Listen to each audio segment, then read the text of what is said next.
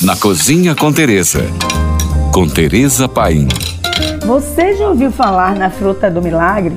Pois bem, fruta milagrosa é uma planta que foi documentada em 1725 pelo explorador Renaud de Machar durante uma expedição ao oeste da África.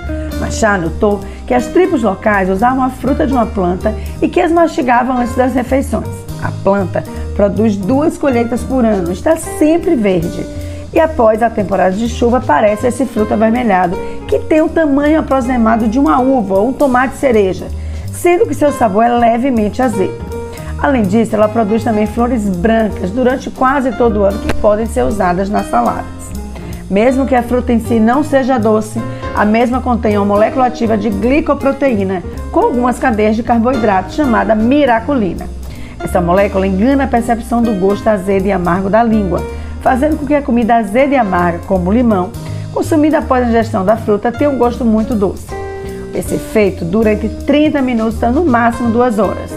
Mas a fruta não é adoçante. O seu efeito depende daquilo que você ingere depois. Verdade é que a curiosa proteína miraculina contida nesse fruto faz com que o paladar seja enganado durante um curto espaço de tempo. E tudo que você comer depois você vai sentir doce não existe mais durante esse período nem sabor ácido nem azedo na sua boca.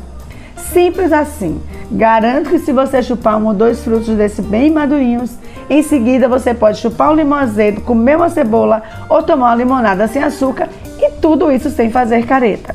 Por hoje é só. Mais dicas me siga no Instagram, arroba Tereza Paim. Ou se você tem alguma pergunta, mande para nós. Fique agora com nossa deliciosa programação GFM. Oferecimento, na Le Biscuit tem tudo para renovar sua cozinha e muito mais. Com parcelamento em até 24 vezes sem juros. Aproveite!